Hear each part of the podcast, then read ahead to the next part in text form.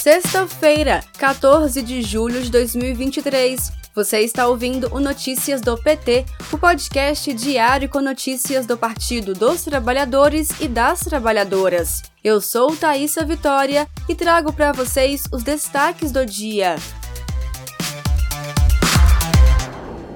Presidente Lula sanciona hoje a Lei do Mais Médicos com 15 mil vagas para brasileiros e estrangeiros. A medida garantirá acesso à saúde para mais de 96 milhões de brasileiros e brasileiras. No evento, o Ministério da Saúde anuncia ainda a abertura de novos editais para profissionais e municípios. Os profissionais que atuarem no Mais Médicos poderão se capacitar na especialidade médico de família e de médico de comunidade. Eles vão atuar na atenção primária em regiões de difícil acesso e, dessa forma, garantir atendimento à população. Confira mais informações no boletim da Rádio PT em radio.pt.org.br.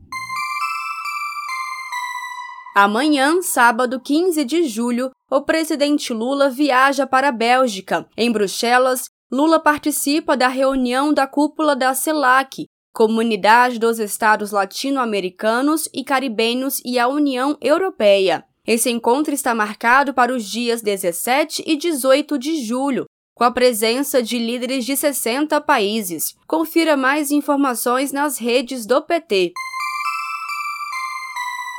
O Programa de Renegociação de Dívidas Desenrola Brasil, criado pelo governo Lula, começará a funcionar na próxima segunda-feira, 17 de julho. A data foi antecipada pelo Ministério da Fazenda em uma portaria publicada nesta sexta, dia 14. Por enquanto, a renegociação vale apenas para a faixa 2 do programa, para pessoas com renda mensal de até 20 mil reais.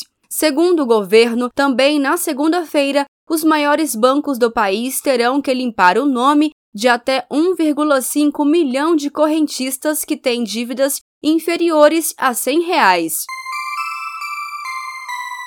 Antes da cerimônia de sanção do novo Mais Médicos, o presidente Lula se reuniu com os ministros Rui Costa da Casa Civil, Fernando Haddad da Fazenda, Esther Dueck da Gestão e Inovação e Alexandre Padilha da Secretaria de Relações Institucionais.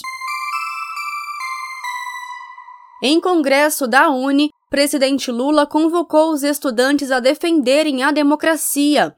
O presidente Lula e o ex-presidente do Uruguai, Pepe Mujica, foram ovacionados ao subirem no palco do 59º Congresso da União Nacional dos Estudantes, na noite desta quinta-feira, 13 de julho, em Brasília. Em seu discurso, Lula reiterou o compromisso de construir mais universidades escolas técnicas e laboratórios, como fez em seus dois governos anteriores. Confira o discurso completo do presidente no podcast do Lula no Spotify.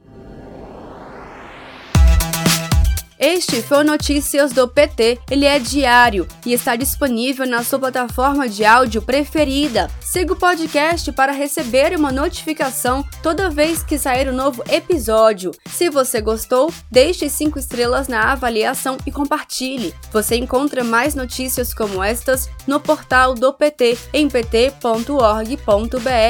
Muito obrigada pela sua companhia. Bom fim de semana. Até segunda-feira.